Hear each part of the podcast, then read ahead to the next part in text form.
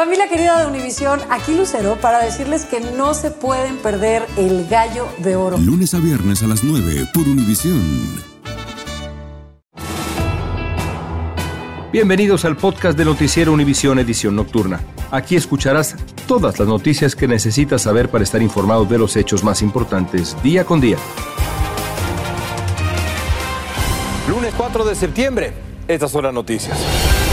Xochitl Galvez quedó lista para intentar hacer historia como la primera presidenta de México tras recibir la certificación oficial como candidata de la oposición. He tenido que vencer a muchos machos como AMLO, a muchos en mi camino. Esta no será la excepción. Por segunda vez en cuatro años investigan al lanzador de los Dodgers de Los Ángeles, Julio Urías, por presunta violencia doméstica. Fue arrestado, liberado, bajo fianza y citado ante un juez en tres semanas.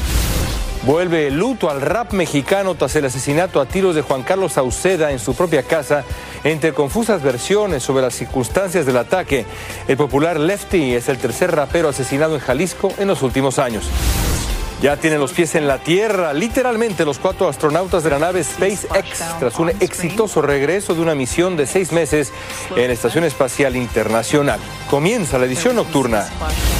Este es Noticiero Univisión Edición Nocturna con León Krause y Malte Interiano. Muy buenas noches. Una ingeniera en computación que vendió gelatinas para pagar sus estudios ha hecho historia en México. Xochitl Gálvez logró la certificación como candidata presidencial no solo de un partido, sino de los tres principales partidos de oposición. Gálvez se va a enfrentar al candidato o candidata de Morena, el partido del presidente Andrés Manuel López Obrador, que va a definir al rival de Gálvez esta misma semana, semana crucial en México. Alejandro Madrigal tiene la historia de la candidatura de Xochitl Gálvez.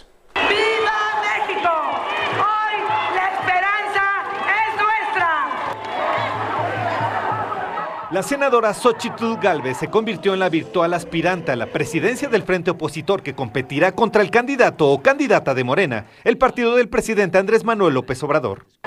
Quiero un México libre del miedo que provoca el crimen.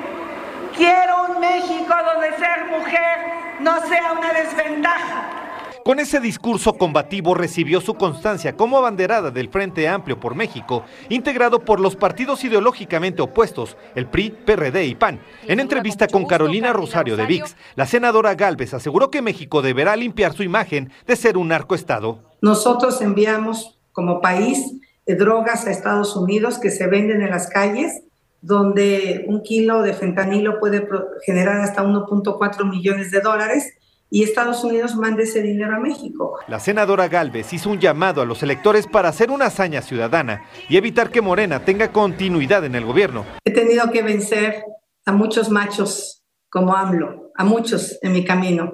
Esta no será la excepción. Dejó en claro que tiene la experiencia para negociar en situaciones difíciles. Yo voy a trabajar con Trump, nos vamos a entender porque él es empresario, yo soy empresaria Mientras en Morena uno se define quién será su candidato de seis aspirantes, escogieron una encuesta nacional para definirlo, que se ha retrasado y sus aspirantes denunciado irregularidades. Se esperan los resultados el próximo miércoles. Eso despierta, además de dudas, suspicacias de, si realmente eh, en, a lo largo de estos años Morena ha ha hecho consultas reales, ha hecho encuestas reales para definir sus candidatos, o si, como muchos piensan también sus críticos, pues todo ha sido siempre un proceso de simulación en el que simulan hacer una encuesta y el que termina decidiendo, pues es el líder eh, del partido. Las encuestas ponen solo a tres personas compitiendo. Las encabeza la ex jefa de gobierno de esta capital mexicana, Claudia Sheinbaum, y más abajo el ex canciller Marcelo Ebrard y el exsecretario de Gobernación, Adán Augusto López.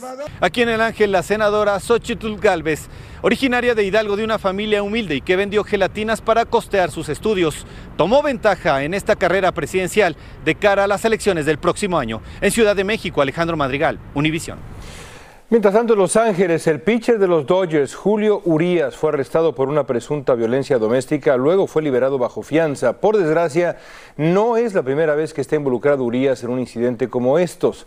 Hace unos años ya le costó una severa suspensión en las grandes ligas. La investigación esta vez va a determinar si va a enfrentar otro castigo deportivo. En unas semanas va a rendir cuentas ante un juez. Romy de Frías tiene la historia de lo que pasó con Urías. El lanzador de los Dodgers, Julio Urias, fue arrestado bajo sospecha de delito grave de violencia doméstica, según la policía de Los Ángeles. El titular de 27 años fue detenido a las 11 de la noche y tras ser fichado salió en libertad cuatro horas después, pagando una fianza de 50 mil dólares. El incidente presuntamente ocurrió en las afueras del estadio BMO, donde anoche jugó LAFC contra el Inter Miami. Urias estuvo entre los famosos que asistieron para ver a Messi. Sus acciones tienen consecuencias y pues que ahora que se atengan las consecuencias, pues algo que no se tiene que tolerar en ningún caso. Los Dodgers, mediante un comunicado, expresaron, tenemos conocimiento de un incidente que involucra a Julio Urias. Mientras intentamos conocer todos los hechos, él no va a viajar con el equipo. MLB tiene que hacer las investigaciones. Recordemos que este es el último mes de la temporada regular del béisbol de grandes ligas. El jugador de origen mexicano fue quien lanzó la última bola cuando los Dodgers ganaron la Serie Mundial en el 2020 hecho que marcó la carrera de Urias. Contactamos a sus familiares en Culiacán, Sinaloa, quienes nos dijeron, siendo realistas no sabemos nada, lo que los medios han dicho es lo que nosotros sabemos. Veremos si en un futuro se puede hablar del tema. En dos meses él quedaba ya como agente libre. Esta no es la primera vez que Urias es detenido por violencia doméstica. En el 2019, a pesar de que no se le presentaron cargos, el equipo lo suspendió 20 juegos. Es una carrera que debe dar un ejemplo a la juventud, a las personas que quieren ah, hacer un deporte. Y bueno, el lanzador estrella de los Dodgers, que debutó en las grandes ligas en el 2016, se tendrá que presentar en corte el próximo 27 de septiembre y es ahí donde vamos a tener más detalles sobre lo que ocurrió durante este incidente. Desde Los Ángeles, California, Romy de Frías, Univision. Y empieza el éxodo de decenas de miles de personas del festival Burning Man que se arruinó por las lluvias tremendas que cayeron en Nevada. También pudieron, pues sí, finalmente quemar la gran figura de madera con forma de hombre que es tradicional ahí en ese evento donde hay arte, música, contracultura y demás. Durante días el lodo impidió el movimiento de esos vehículos que vemos y hasta de los asistentes ninguna ningún vehículo puede salir porque se quedan atascados en el lodo. Entonces, básicamente está la ciudad paralizada. Mis compañeros están preocupados porque tenían citas con doctores para cirugías y ah, algunos tenían vuelos programados, hoteles. Entonces, sí, es un poco caótico y está impactando la vida de mucha gente aquí.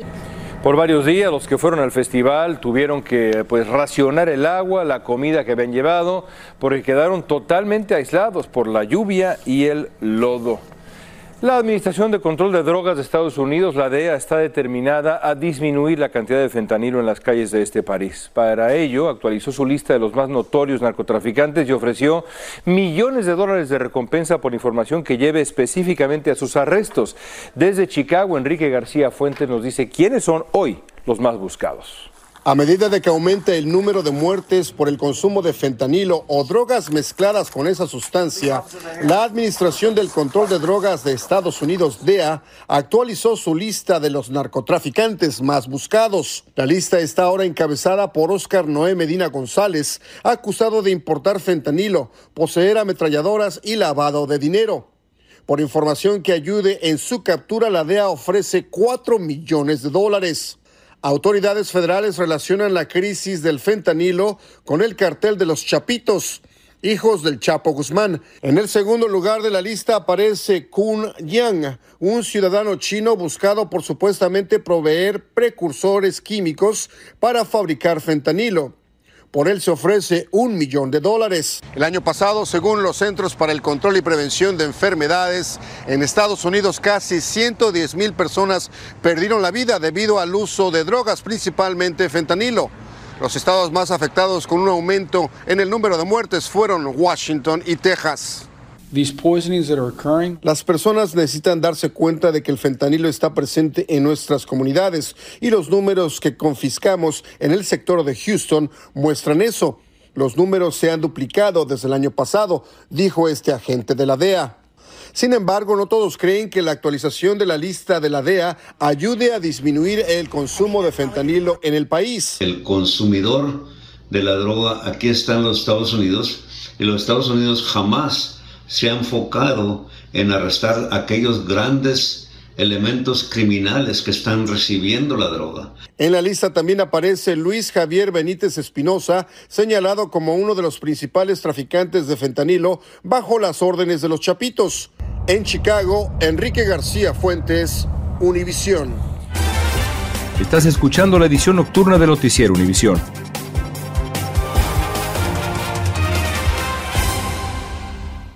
Solo es el principio. Porque lo mejor, Esto no se va a quedar así. lo más impactante, ¿Por qué? Soy tu madre. Esta mujer me robó. Por favor, abre tus ojos.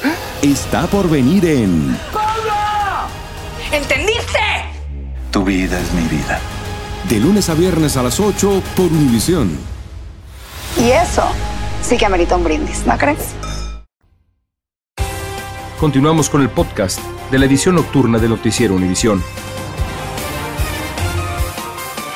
Un total de 25 personas fueron arrestadas durante una protesta de trabajadores de la red de clínicas y hospitales Kaiser Permanente Healthcare.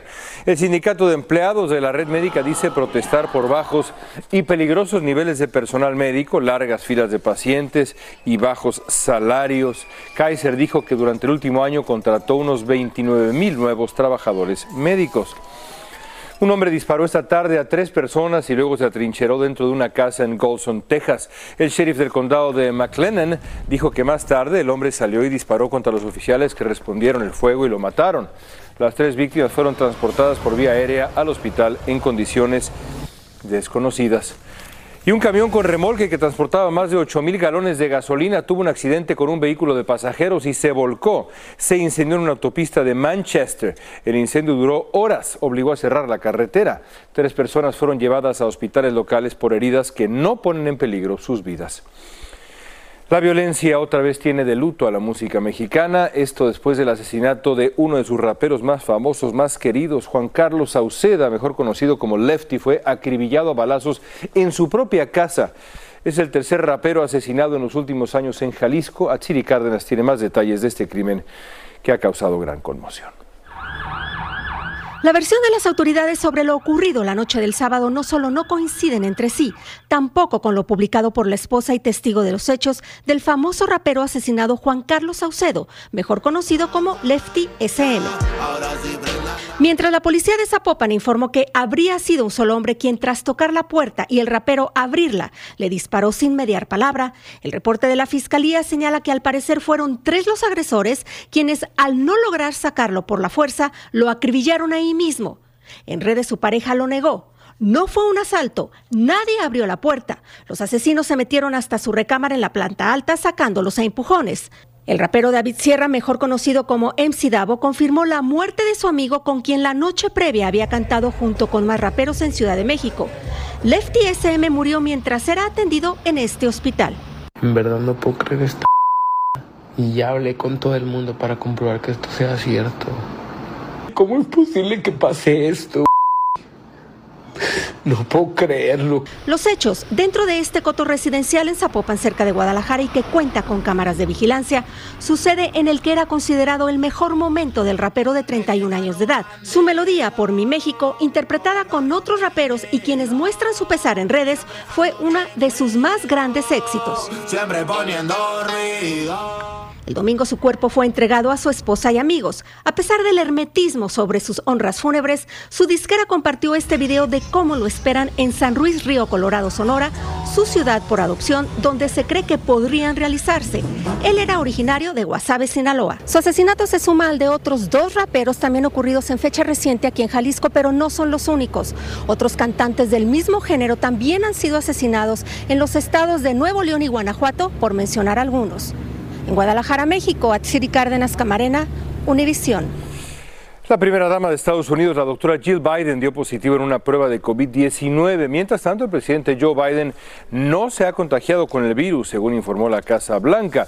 La primera dama está experimentando síntomas leves. Al presidente Biden, en tanto, se le harán varias pruebas y estará bajo observación ante posibles síntomas.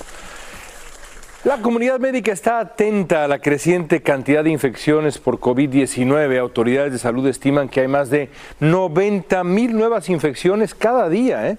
Los más afectados son los niños, los adultos mayores y los que sufren de enfermedades pulmonares, como siempre ha sido. Marlene Guzmán está en Texas y nos dice cómo el COVID está afectando ese estado.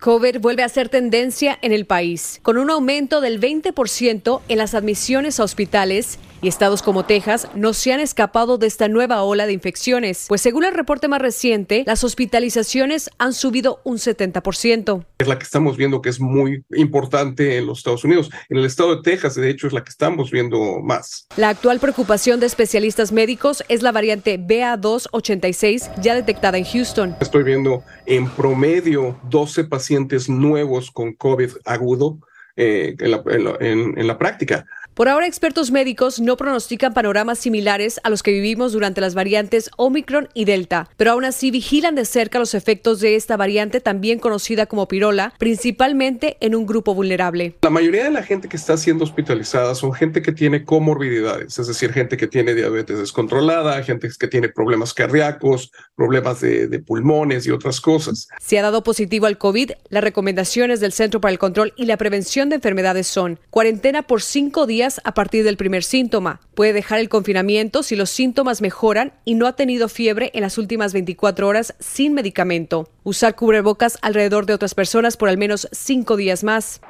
Cabe mencionar que en Texas el primero de este mes entró en vigor la ley SB 29 que prohíbe a los gobiernos locales emitir mandatos sobre el uso del cubrebocas, las vacunas y el cierre de negocios como sabemos que no hay forma de para prevenir que seas contagiado, lo mejor que puedes hacer es estar bien desde el punto de vista inmunológico, estar sano, estar saludable. En San Antonio, Texas, Marlene Guzmán, Univisión.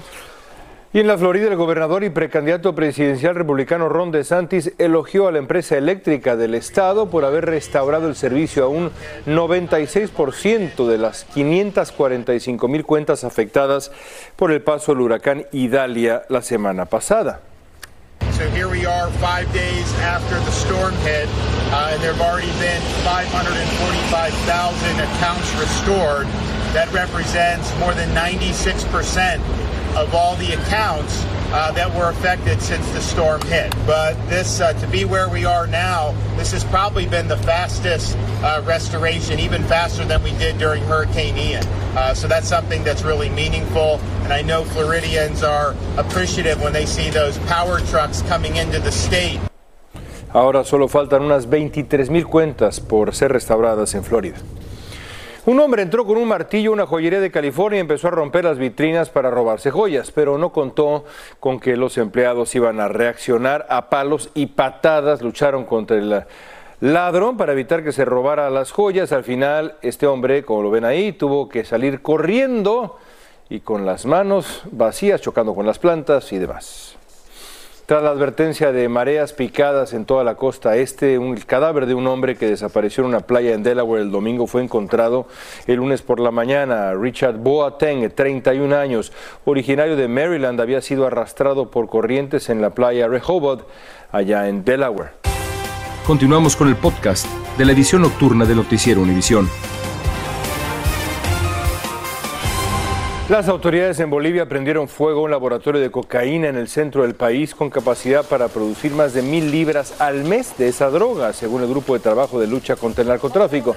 El gobierno dijo que la destrucción del laboratorio en la selva de Santa Cruz representa una pérdida de 800 mil dólares para el narcotráfico.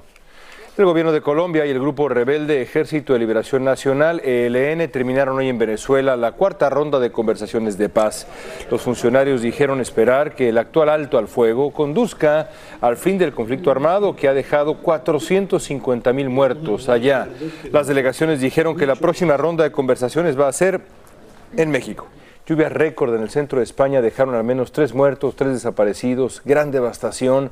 Los aguaceros formaron, como pueden ver ahí, ríos, ríos de lodo por calles y carreteras, llevándose por delante vehículos, basureros, de todo.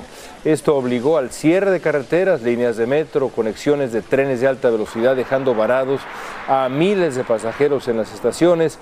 Algunos damnificados treparon a los techos de sus casas para ponerse a salvo. Continuamos con el podcast de la edición nocturna de Noticiero Univisión. Cuatro astronautas que trabajaban en la Estación Espacial Internacional regresaron hoy a la Tierra. La cápsula en que regresaron acuatizó hoy frente a las costas de Jacksonville, en Florida. Además de la cápsula venían dos astronautas de la NASA, un ruso y un cosmonauta de los Emiratos Árabes Unidos. Los cuatro fueron relevados por astronautas que llegaron a la estación el 27 de agosto. Así llegamos al final con las noticias más importantes a esta hora. Gracias por escucharnos. Si te gustó este episodio, síguenos en Euforia, compártelo con otros, públicalo en redes sociales y déjanos una reseña. Lo mejor, lo más impactante, está por venir en Tu vida es mi vida. De lunes a viernes a las 8 por Univisión.